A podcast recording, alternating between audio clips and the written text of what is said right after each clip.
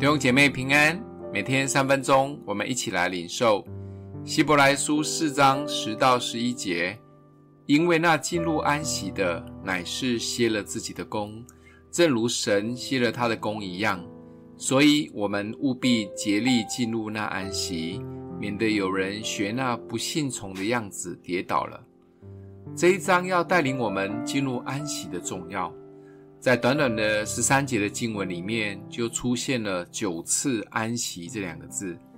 作者开始从创世纪谈到上帝的创造中，安息就是其中一个很重要的部分。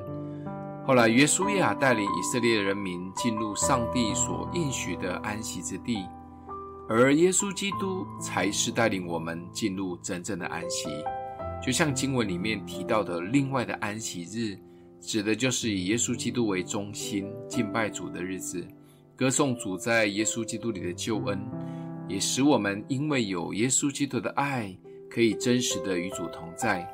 而唯有透过耶稣基督，我们才能享受真安息。这也是在地上最重要的事情。安息不是说放下工作，什么都不做。当然，每一个主日的安息日是的确要放下工作。娱乐来敬拜神，为的是可以更专注的敬拜神。但有一些做服务业的弟兄姐妹，或许周日真的会有一些挣扎，无法把时间空出来。我想这里或许可以说，安息的意思是把时间分别出来为圣。最好的是七天的头一天上午，主日分别时间出来给神，一起来敬拜他。属神的儿女们把时间分别出来是很重要的。当我们很忙碌的时候，其实要很小心。太忙的服侍也不是对的。表面上看起来好像是在服侍，但有时候都会把我们的心思意念搞得很混淆，无法专注在基督。特别在网络媒体发达的时代，我们的挣扎更多了。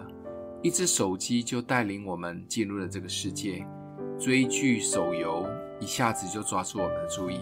我们的专注力越来越难，这就是为什么主要鼓励我们竭力进入安息。简单的一句话，专注基督就是进入安息。让我们每一天分别一点时间出来安息吧。